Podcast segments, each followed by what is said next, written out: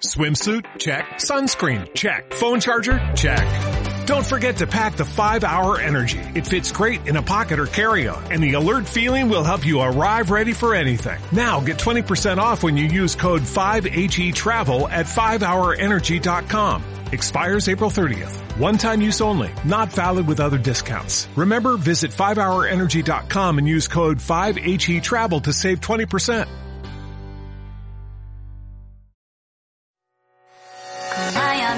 の中追いかけた心の光頼りに。夜になっても怖くない。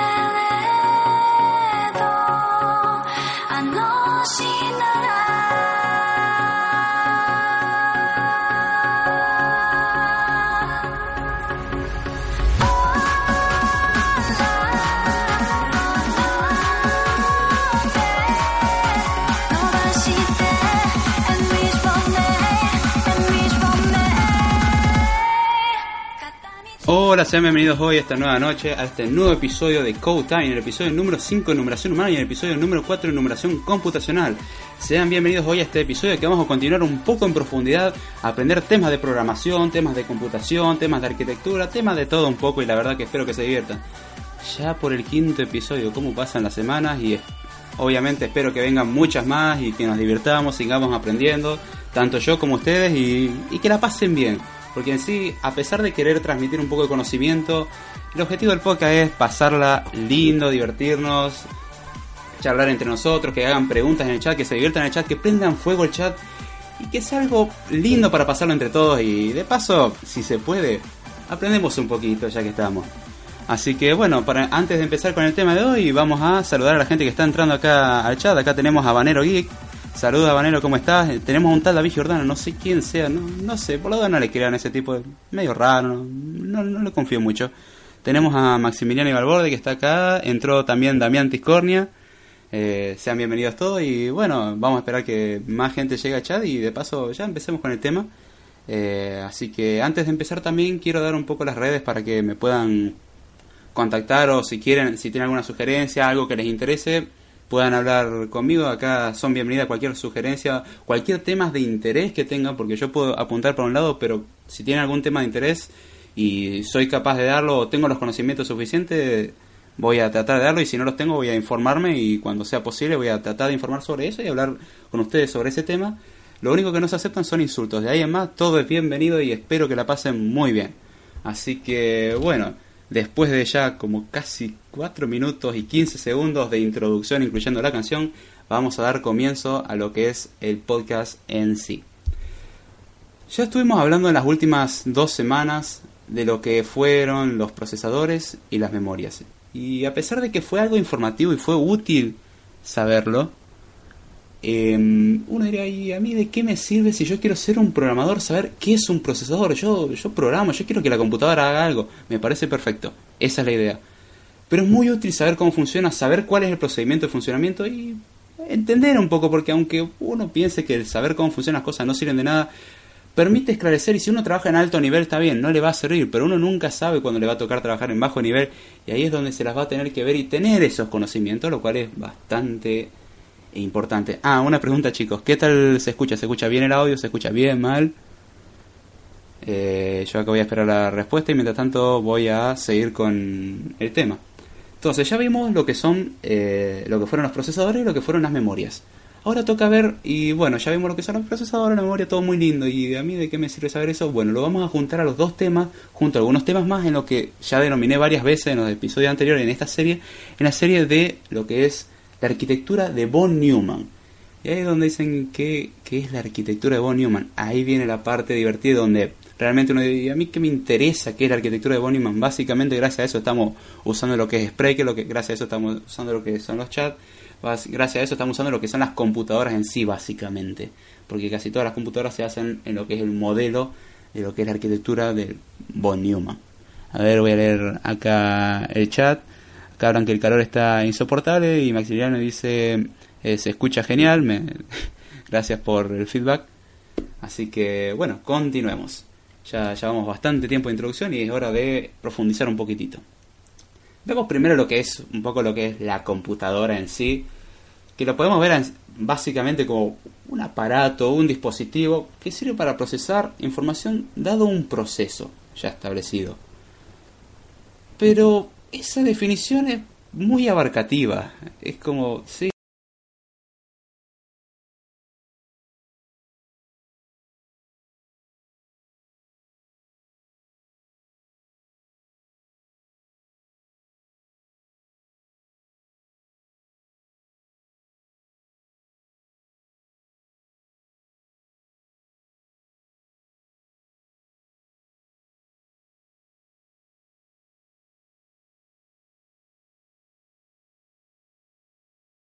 Todas las computadoras cambiaría nuestro estilo de vida y muchas cosas dejarían de funcionar porque estamos acostumbrados a que funcionen en base a algo que ya existe, que son las computadoras en sí.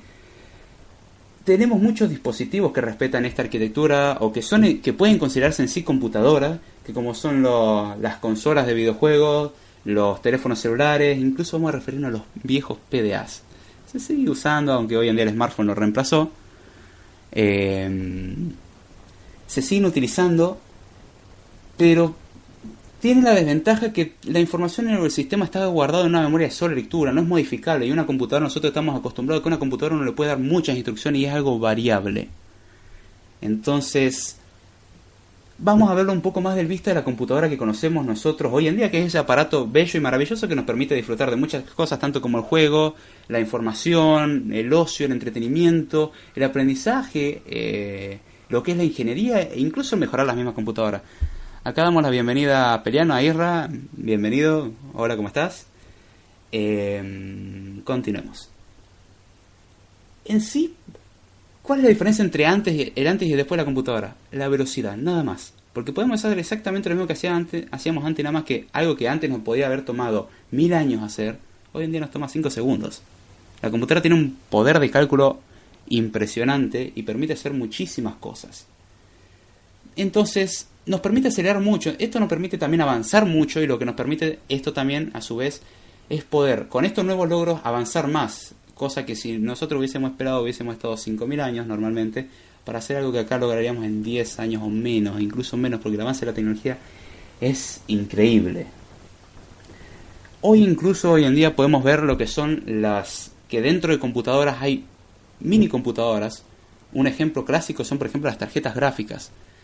Eh, las tarjetas gráficas son básicamente computadoras incluso más poderosas pueden llegar a ser que la computadora que la está soportando y se lo utilizan dedicado para procesamiento gráfico y en sí uh, tiene memoria RAM, tiene un procesador, tiene una placa base, tiene todos los componentes, incluso a veces alimentación externa que necesita.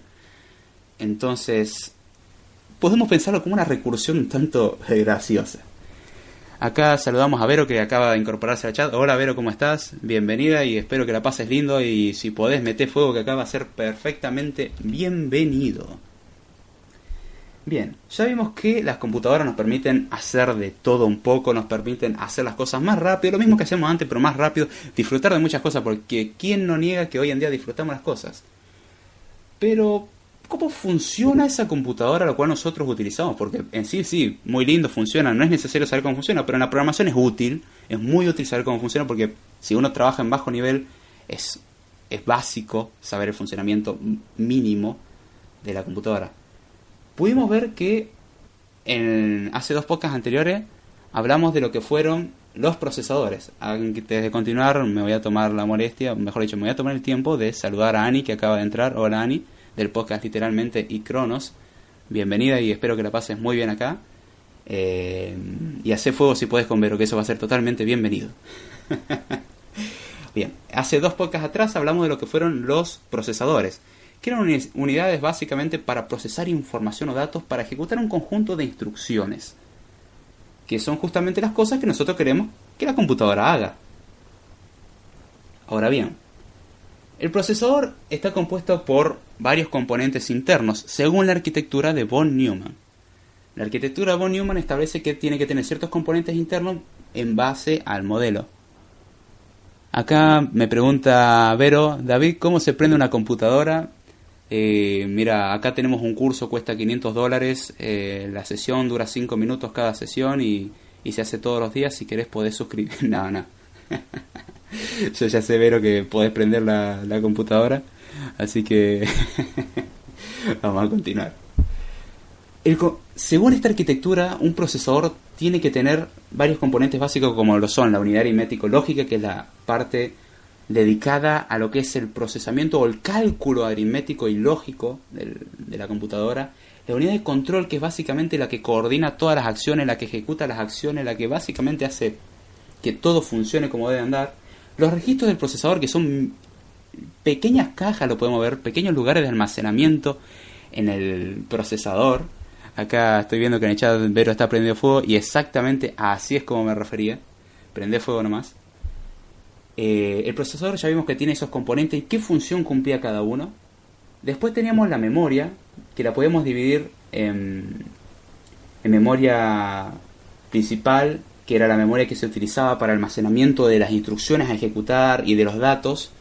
Teníamos la memoria secundaria, que era una memoria de almacenamiento a largo plazo, donde uno almacenaría lo que es la, la información eh, tiene lo que es la memoria caché, que es lo que vimos por cuestiones de optimización entre la memoria primaria, que es la memoria RAM, y el procesador. Hay un algo llamado el cuello de botella de von Neumann justamente por el hecho de que la velocidad del procesador es extremadamente rápida y la velocidad de la memoria es mucho más lenta en comparación. Si la vemos es rapidísimo, pero en comparación es lenta, lo cual le quita muchísimo rendimiento. Entonces, si uno va a estar pidiendo información a memoria todo el tiempo, es mucho más útil tenerlo almacenado en una memoria de más alta velocidad, que esto sería la caché, es una memoria de mucha menor capacidad, pero permite eh, una velocidad extremadamente más rápida. Entonces cuando la computadora detecta o sabe que se va a utilizar algo recurrente, porque cuando copia, cuando se copia algo a caché no se suele copiar un solo valor, sino que se copian pedazos enteros de memoria, entonces lo que está alrededor de este sector de memoria puede ser también utilizado. Permite acelerar mucho el proceso y de hecho el disco rígido que es la memoria secundaria tiene también una caché, que es la caché del disco rígido, porque el disco rígido, vamos a hablar de los discos rígidos eh, magnéticos, los que utilizan un plato magnético y una cabeza que lee y escribe la información, tiene una velocidad mucho, muchísimo más lenta que lo que es la memoria primaria, que ya de por sí es mucho más lenta que lo que es el procesador. Entonces, ¿cómo hacemos para requerir información del disco rígido? sin necesidad de perder tiempo, porque si nosotros vamos pidiendo celda a celda de memoria, se pierde tiempo. Entonces lo que se hace es, tal como hace la memoria RAM, que se copia en caché, que está en procesador, lo que es la memoria secundaria también se copia un pedazo de lo que se usa a la caché del disco rígido. Entonces lo que pasa es que cuando uno escribe, primero se escribe en caché, después se escribe en rígido, pero si inmediatamente se requiere esa información que uno escribe en rígido, se puede requerir directo de caché y no de rígido. Entonces se va a una velocidad no igu- igual, pero a una velocidad más rápida de lo que, lo, lo que es el disco rígido, entonces se permite un acceso a memoria muchísimo más rápido. Y uno diría, ¿y eso de qué me sirve? Optimiza muchísimo lo que es el funcionamiento. Tenemos algo que no nombramos antes, porque ya nombramos antes procesadores y memoria. Acá dice Ani, yo tengo todo lento. es cuestión de optimización y, y hay veces que cambiar hay que cambiar un poquitito el hardware. Acá dice también Damián Ticornia, yo no pregunto cómo la pago. A ver, acá Damián anda publicando cosas acá, bienvenida a las publicaciones, mientras que no sean insultos son bienvenidas. Acá dice el Twitter que puso Damián, cuidado Darth Vader, lo sacó en cuotas y te voy a buscar con 75% de descuento en los Grammy. Dios mío, Damián, ¿qué andas publicando? Pero bueno, vamos a continuar con lo que es el programa. Eh, tenemos ya lo que era el procesador, la memoria, que fue lo que vimos hasta ahora, y ahora nos toca ver algo fundamental que es cómo conectamos el procesador y la memoria, porque hasta ahora son componentes independientes que trabajan en conjunto, pero no sabemos cómo. Entonces, ¿cómo juntamos estos dos componentes? ¿O cómo hacemos que se comuniquen entre sí? Tenemos algo que son lo, que son llamados buses, que son los que se utilizan para transferir información de uno a otro. Ahora vamos a ver qué tipo de buses existen. Y también tenemos lo que son los dispositivos de entrada y salida. Entonces, la arquitectura no solamente eran los procesadores, pero en eso podíamos profundizar muchísimo. Entonces, ya tenemos lo que era el procesador, lo que es la memoria, la memoria del lugar donde uno almacenaba la información, el circuito para almacenar la información que se, se necesita para la ejecución y el funcionamiento. Y ya tenemos lo que es el procesador, que es lo que ejecuta básicamente las instrucciones. Pero veamos cómo conectamos. Tenemos lo que son los buses del sistema, que tenemos en sí tres tipos de buses principales. Y los podemos ver como canales donde circula la información. Son básicamente lo que podríamos llamar cables. Pero para verlo más fácilmente podemos pensarlo como rutas. Podemos pensar de que cada componente de la computadora es una ciudad y podemos pensar que los buses son como cables. Ah, acá Vero dice, aquí falta alguien. Ah, sí, Carla. Eh, después le explicamos eso más tarde. Eh, los buses los podemos pensar como rutas. Y ahora vamos a ver el por qué lo pensamos como rutas, porque va a simplificar mucho lo que es el entendimiento de algunas cosas. Ahora existen básicamente tres tipos de buses. Lo que es el bus de datos, lo que es el bus de direcciones y el bus de control. El bus de datos sirve para transferir información entre un dispositivo y el otro. El bus de direcciones es usado para establecer las direcciones, o sea, configurar las direcciones o transferir direcciones de un dispositivo a otro, que vamos a ver en próximos episodios cómo funciona la memoria en sí de el alocado de memoria, lo que es la re- reservar memoria, cómo liberar memoria, cómo optimizar memoria y un poco el funcionamiento más desde el punto de vista del software, porque hasta ahora fue mucho Perdón por la risa, por acá leo un comentario que dice Damián Tiscornia y el bus de larga distancia. Eh, ese viene en los nuevos modelos de computadoras, pero tenés que pagar bastante para conseguirlos, Damián. Así que si tenés plata podés, pero todavía no. Acá le damos bienvenida a Eddie que está entrando. Buenas noches a todos, nos dice. Bienvenido, Eddie, del podcast Zona Retro. Eh, sé bienvenido y espero que la pases bien, aprendas algo, meté fuego y pásenlo lindo. Eh, tenemos el bus de direcciones que sirve para setear lo que es la, las direcciones de memoria, que lo vamos a ver un poco más adelante, esto ya les digo, es un breve repaso, y lo que es el bus de control, que básicamente es el que gobierna el bus de, datos y direcciones, básicamente es el que controla dos cosas, que es usado par, en parte por lo que es eh, la unidad de control y otros componentes para coordinar el, el funcionamiento. Ahora, nosotros hablamos mucho de, lo- de la arquitectura de von Neumann, todo muy lindo, von Neumann, von Neumann, von Neumann. ¿Quién fue von Neumann? Ahora vamos a verlo. Y hablamos mucho de lo que es arquitectura y uno piensa en construcciones y acá donde hay que discrepar un poquitito porque vamos a enfocarlo más un, punto, un poco en un punto de vista informático. Vamos a una definición formal y después vamos a explicarlo un poquitito mejor. Una arquitectura de computación o del computador o del ordenador o de computadora, como le quieran llamar, Es un conjunto de reglas o métodos que describen el funcionamiento, organización e implementación de un sistema de computadora. Sí, muy lindo y complicado. Básicamente son estándares, son reglas o son acuerdos que se utilizan, o mejor dicho, métodos o formas que se preestablecen para que funcione un sistema de computadora. Actualmente y hoy en día se utiliza lo que es arquitectura de von Neumann por haber, haber visto que está bien, tiene sus problemitas de optimización, como toda, toda arquitectura tiene su defecto. No es la única que existe, pero es la que más se usa porque hasta ahora es la más cómoda, útil, la que se implantó una vez, funcionó y se sigue utilizando. Existen otras arquitecturas como lo que es la arquitectura de Harvard, que ahora vamos a ver la diferencia. La arquitectura von Neumann es una arquitectura de, de, computación que fue descrita por un, un matemático y un físico llamado John von Neumann en la década de los 40, que uno de sus proyectos para construir fue eh, el, la computadora EDIVAC, que en sí fue más o menos como competidora de la ENIAC. Acá nos dice Maximiliano Valverde, ah, ¿con que quieren fuego? Y yo respondo, sí, mete fuego y más vale que lleguemos a los mil comentarios, ¿eh? Eh, fue una arquitectura que estableció y él junto a otros matemáticos y otros científicos establecieron este modelo que dijeron, mira, nosotros pensamos que este modelo puede funcionar.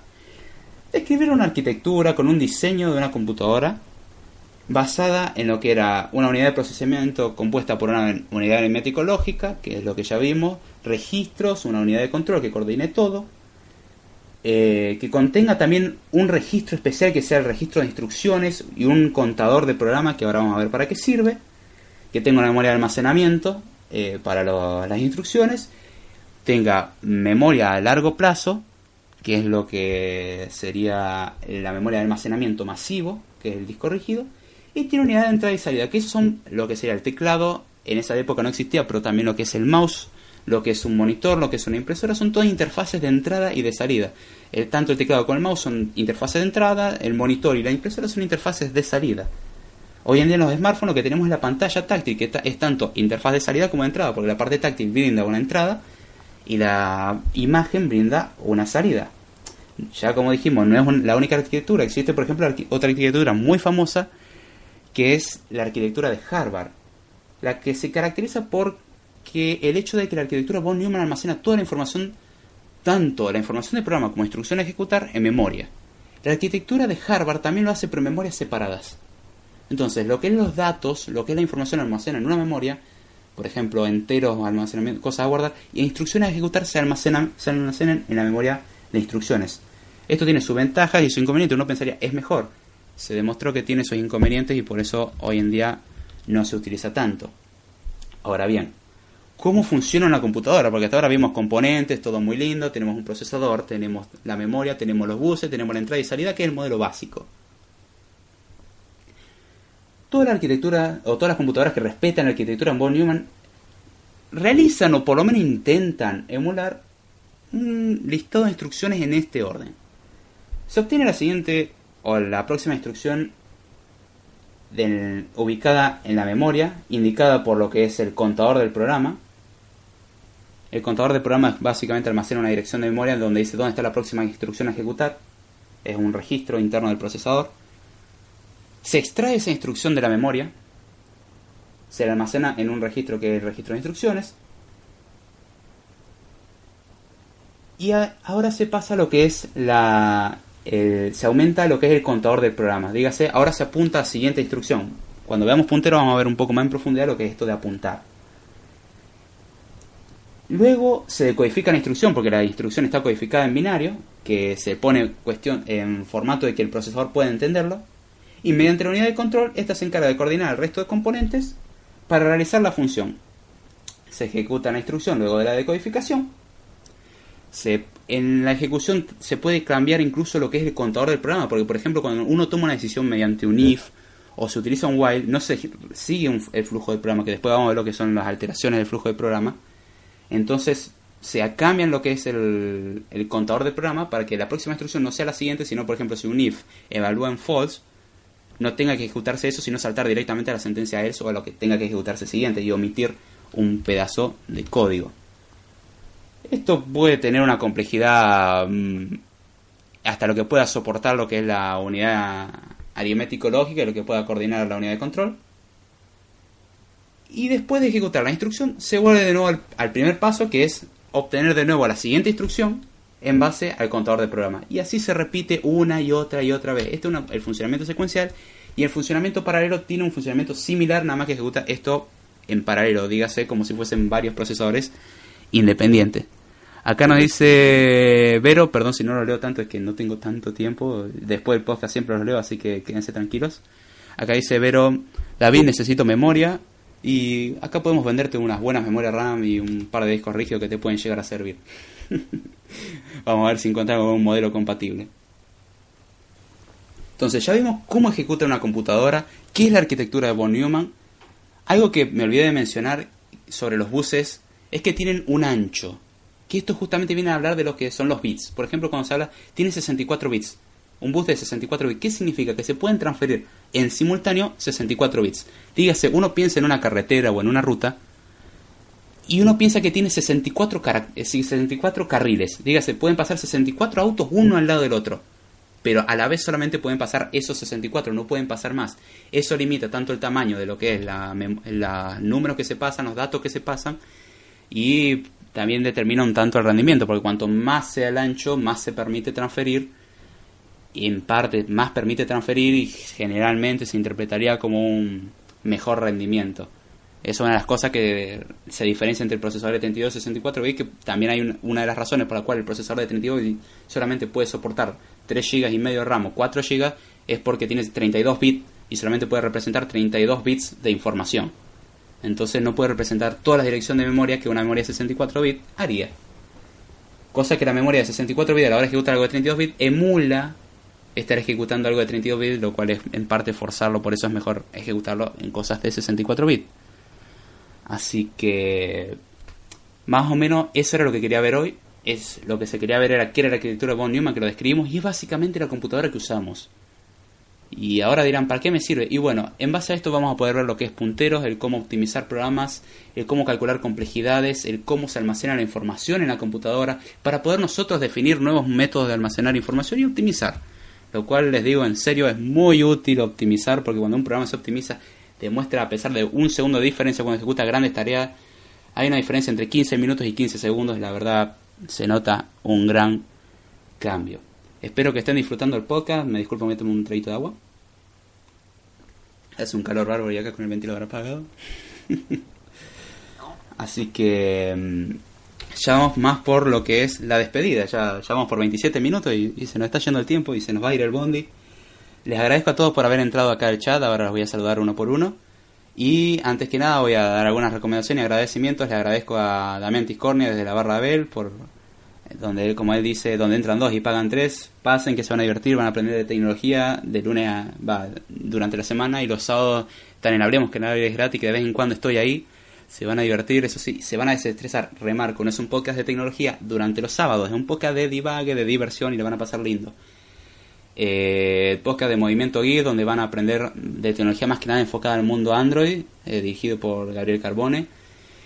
Eh, también un rosarino, en este caso Damián Tiscornia, un muchacho, a pesar de que diga no, yo no soy un muchacho, un muchacho de Buenos Aires, eh, Argentina. A Eddie del podcast Zona Retro, donde van a hablar de series y películas, la van a pasar muy bien. Yo, sinceramente, soy ignorante del tema, pero se pasa muy lindo. El podcast Cronos y el podcast Literalmente, conocido por Ani, que está acá en el, en el chat. El podcast de mm, Apelianos, donde van a ver la tecnología enfocada al mundo de lo que es iOS, Mac y el mundo Apple en general con su grupo, la verdad la van a pasar muy bien. Y el podcast, que durante los días de la semana van a hablar sobre lo que es tecnología y los sábados hablan de temas de misterio muy interesantes y muy buena ambientación musical. Y el podcast también de Planeta Dance, casi me olvido que está conducido por José Mistega, que también ayuda a Ani con el, con el podcast de ella, tanto Cronos como literalmente. Pasen por ese podcast que la van a pasar muy bien. Y el podcast, que ya lo quise decir un montón de veces, el de Sonia, que es al borde de la cama, donde la van a pasar, van a pasar un momento bastante caliente, intenso, y pasen por allá y quédense tranquilos que sus secretos más íntimos y profundos van a ser eh, revelados, quieran o no quieran, lo van a alargar a la luz y la van a pasar muy, muy bien. Acá estos chicos no los recomiendo porque me lo hayan pedido, sino que los recomiendo porque me gusta mucho su podcast, la paso muy bien y considero esto una comunidad muy preciosa eh, donde la pasamos muy bien. Acá me dice Ani, gracias por la mención David, nada que agradecer, en serio se hace con mucho gusto.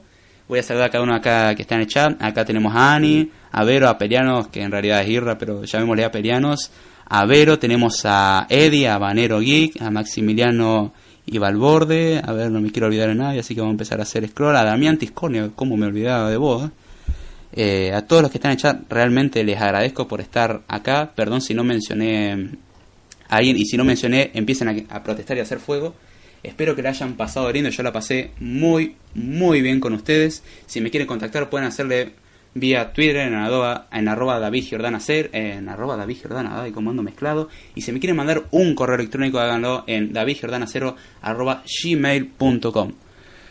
Acá me dice Damián Tiscornia, pagar lo que debes. Nunca, jamás. Hasta que me agarre a ver, ahí sí voy a tener que pagar.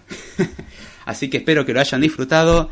Y será hasta la semana que viene. Y metan fuego.